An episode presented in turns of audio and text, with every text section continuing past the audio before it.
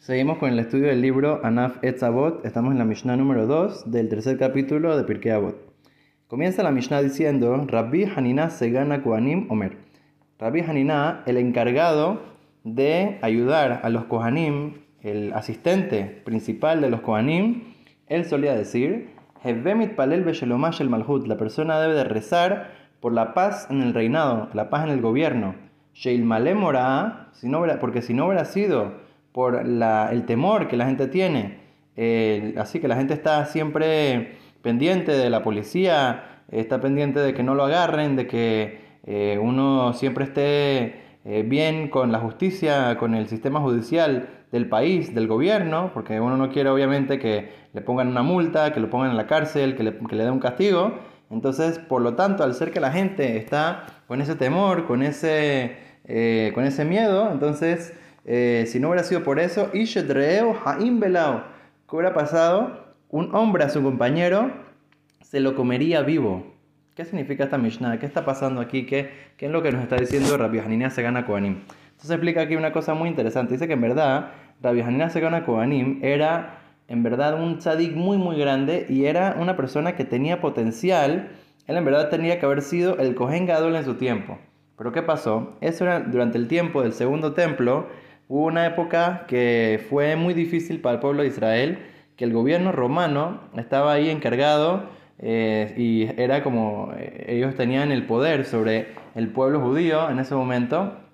Y entonces ellos decidían quién iba a ser el Cohen Gadol. O sea, al final de la época del segundo templo, el que pagaba más, entonces él, lo, ponían de Cohen Gadol, inclusive que no era la persona que, que en verdad se merecía ser el Cohen Gadol. Entonces, ¿qué pasó? Parece que Rabbi Hanina se gana Kohanim, inclusive que en verdad él tendría que haber sido el Kohen Gadol, pero él seguía siendo el asistente de varios Kohanim Gedolim, porque muchas veces la gente, ellos no eran apropiados, pero ellos sí tenían plata para pagar, él no tenía.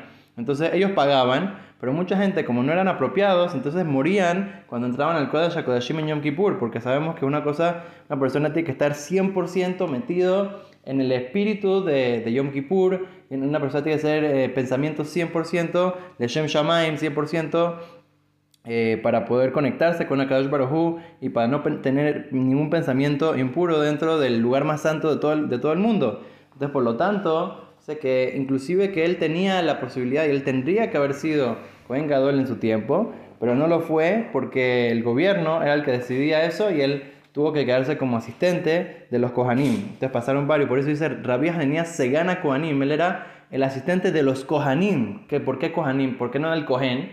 El Kohen Gadol, no, porque hubieron varios Kohanim que pasaron por su época. Entonces, uno hubiera pensado que una persona como él está bravo con el gobierno, tal vez, tal vez está, eh, piensa, o sea, la, y la gente también, ¿cómo, cómo puede ser que no, no ponen a, a este, a este gran eh, Kohen Gadol, a este gran sabio que debería ser Kohen Gadol?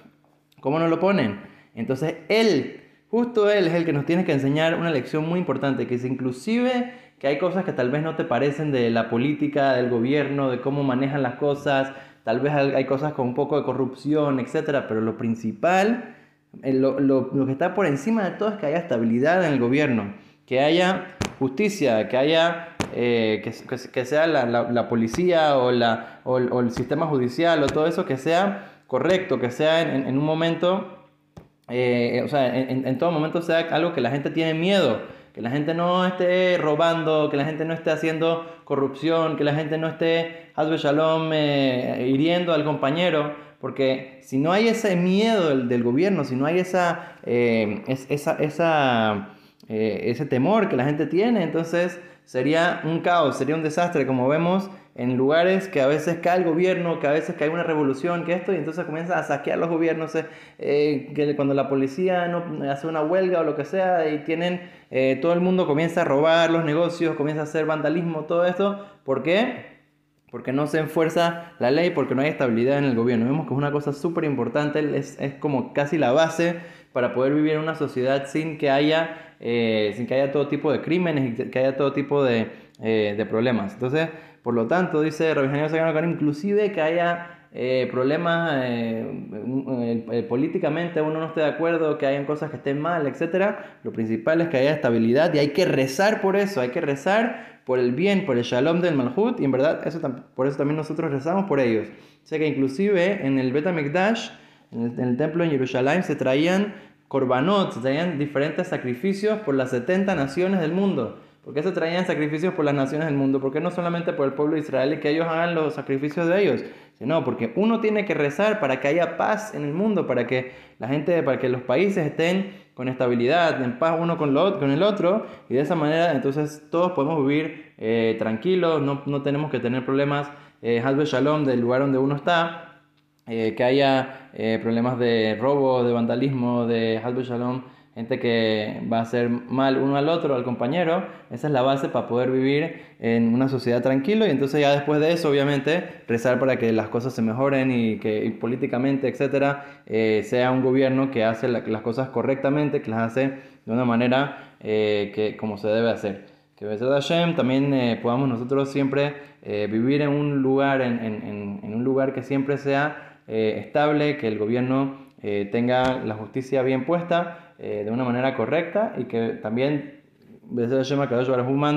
eh, que el gobierno pueda hacer para bien para el pueblo de Israel y que haya paz y armonía en el mundo hasta la llegada del Mashiach Zitkenu muy pronto en nuestros días. Amén.